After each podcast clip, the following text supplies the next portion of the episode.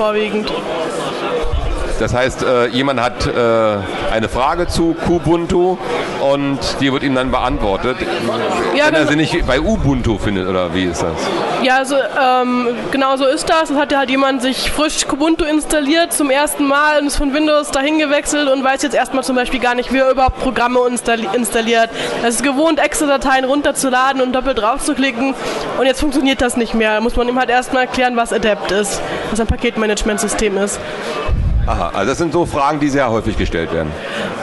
So oft kommt es nicht vor, weil man dafür die Lösung ja auch schon relativ leicht im Forum finden Ja. kann.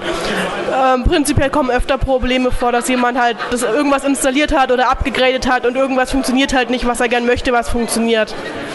Habt ihr da Statistiken, ähm, wie so eure Erfolgsquote ist beim Helfen oder ist das einfach, das geht einfach nur so von der Hand? Also ich denke, das kommt aufs Medium an. Ähm, Im Forum kann man das natürlich häufiger nachvollziehen, weil man das Ganze da dokumentiert. Äh, es ist ganz gut besucht und wir sind zufrieden damit. Viele Standardsachen können wir lösen. Ähm, wenn es dann zu spezielleren Problemen kommt, dann ist man ganz gut beraten, ein wenig Englisch zu können und auch in den internationalen Foren zu suchen. Äh, zum IRC und Mailingliste können wir nicht so richtig viel sagen. Mailingliste ist ziemlich tot, das scheint wohl kein äh, gewolltes Medium mehr zu sein und im IRC findet sich eigentlich immer eine Lösung, nur äh, da wird es halt nicht dokumentiert. Das ist halt Tagesgeschäft, was schnell durchläuft. Ja, ähm, also gibt es nicht diese, diese Sachen wie äh, bei, vielen Leu bei vielen Firmen in dieser Welt, die dann fragen, ähm, oder die Frage stellen, konnte Ihnen dieser Beitrag helfen, ja oder nein oder sowas? Äh, Ähm, Im Forum haben wir eine Bewertungsfunktion, die aber nicht relativ viel Anklang findet. Ja. Ähm, man sieht natürlich, welche, welche Threads gefragt sind, äh, wenn sie häufig angeklickt werden und häufig Ja. beantwortet werden. Das sind Standardthemen, die immer wieder auftauchen. Die mein Sound geht nicht. aha, das sind so die Standardfragen. Sound Genau. geht nicht zum Beispiel. Eine ganz beliebte Frage, ja. Im Forum, wenn ein Thread gelöst ist, wird da halt ein grünes Häkchen rangesetzt. So kann man halt, wenn man durchscrollt, sehen, wo halt noch Probleme sind. Dadurch kann man halt schon sehen, wie viele Probleme gelöst werden können und welche nicht. Also gerade sehr spezielle Hardware-Probleme mit ungewöhnlichen Karten, die man nicht kennt, wo man keine Lösung für hat, bleiben leider auch schon mal ungelöst. Aber das hat ja nichts mit eurer speziellen Distribution als mit Linux an sich zu tun oder mit, Das hat der eher mit. Linux an sich zu tun, Ja. weil äh, Kubuntu, Ubuntu generell eine recht gute Hardware-Unterstützung hat, weil ja auch proprietäre Treiber möglich sind. Aber ähm, ja, wenn es woanders nicht geht, dann geht es auch nicht unbedingt bei Kubuntu. Ja. Und was unterscheidet euch nun als äh, Kubuntu-Community von der Ubuntu-Community? Warum gibt es da speziell eine Kubuntu-Community? Nein, in erster Linie das K. Also wir spez- spezialisieren uns im Gegensatz zur großen Ubuntu-Community auf äh, KDE, wobei wir darin auch eigentlich unsere Kernaufgabe sehen. Äh, wir wollen nicht, nicht den übergreifenden Support für alles bieten, obwohl wir natürlich auch solche Fragen beantworten, sondern wir wollen eine ganz spezielle Anlaufstelle für KDE-User sein. Ubuntu bietet natürlich auch Support für KDE, aber trotzdem sind ähm, gefühlsmäßig schon noch mehr GNOME-User in dem Forum unterwegs. Und gerade für einen Anfänger ist es halt sehr verwirrend, wenn das Anleitung steht, ja, jetzt mal gedit starten oder halt was mit Synaptic installieren und dann finden sie das bei sich noch nicht, weil sie halt noch nicht wissen, ach, das ist ja nur irgendein Texteditor, kann ich natürlich Kate für nehmen. Und da ist es dann gerade für einen Neuling schon besser, wenn er halt eine ganz exakte Anleitung hat, wie es halt auf Ubuntu geht. Und äh, wie kann man sich das vorstellen, wenn ihr da Support macht?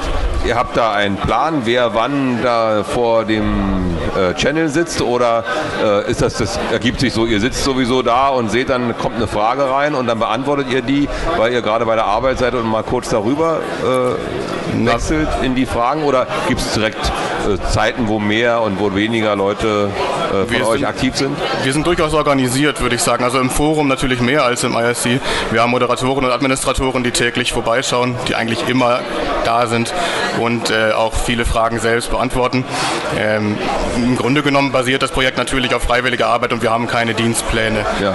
Ähm, wer gerade da ist, der beantwortet und äh, hilft, wo so gut er weiter kann. Ja, so Zeitpläne haben wir nicht, dass jemand zu einer bestimmten Zeit kommt. Es sind halt viele Leute von uns zwischen 18 und 24 Uhr da, vor allen Dingen im IRC.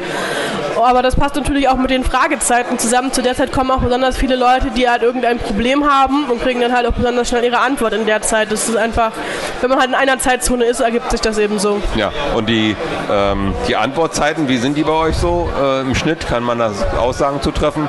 Kriege ich eine Antwort innerhalb von einem Tag oder von einer Woche? Oder? Innerhalb von einem Tag im Forum und im IRC muss man halt warten, bis jemand da ist. Kann ja. innerhalb von einer Minute sein oder man muss auch mal eine halbe Stunde warten. Und wenn halt gerade niemand da ist, der sich mit diesem Problem auskennt, kann es halt sein, dass einem gesagt wird, ja, probier es mal lieber im Forum und warte dann bis morgen, ob ja. du dort eine Antwort kriegst. Ja, ja, klar. So ist das halt in der Community. Man muss warten. Äh, die Sachen, die KDE-spezifisch sind, die, darauf könnt ihr gut eingehen. Ähm, aber ihr sagtet gerade, es gibt auch diese anderen Fragen. Habt ihr so irgendwelche Erlebnisse aus der Zeit, äh, die ihr so diesen Service anbietet, wo ihr mal ein ganz spezielles Problem lösen konntet, was euch so im Kopf hängen geblieben ist? Oh, das war sehr knifflig und wir konnten es trotzdem lösen oder sowas? Sind eigentlich immer äh, Standardprobleme, meistens die ich zumindest lösen kann. Ja. Äh, die spezielleren Fragen, äh, die beantworten dann wahrscheinlich andere Leute. Ähm, Im Regelfall sucht der fortgeschrittene Nutzer ja nicht unbedingt äh, den Foren- und ähm, IRC-Kontakt, sondern äh, der schaut halt selber in Wikis oder Manpages nach. Äh, das sind eigentlich auch häufig Anfänger, die immer wieder die gleiche Frage stellen, wie installiere ich ein Programm? Gibt es ja. für Kubuntu auch Firefox? Ja. Und kann ich Windows-Programme benutzen und so weiter und so fort? Also ganz normal, die sind einfach zu faul zu lesen ich würde ich nicht sagen. Ähm, das ist möglicherweise die äh, Windows-Mentalität, ähm, sich nicht unbedingt äh, die Anleitung jedes Mal durchzulesen. Und äh, häufig ist es natürlich auch ein Problem, dass der Nutzer, der gerade anfängt, Kubuntu zu benutzen, einfach gar nicht weiß, was er lesen kann und wo er halt genau nachschauen kann. Das ist dann einfach Erfahrungssache beim Umstieg auf freie Software. Ja gut, jetzt kommen hier Fragen rein, ob ich weiß nicht, ob ihr das beantworten könnt, direkte Fragen zu Kubuntu. Ähm, wie sieht der Status zu Kubuntu 8.10 aus? Ähm, Kubuntu 8.10, was halt im Oktober erscheinen wird, am 30. Oktober, ist ganz normal on track. Es gibt bis jetzt keine Verzögerungen, also keine Nachricht, dass es irgendwie länger dauern könnte.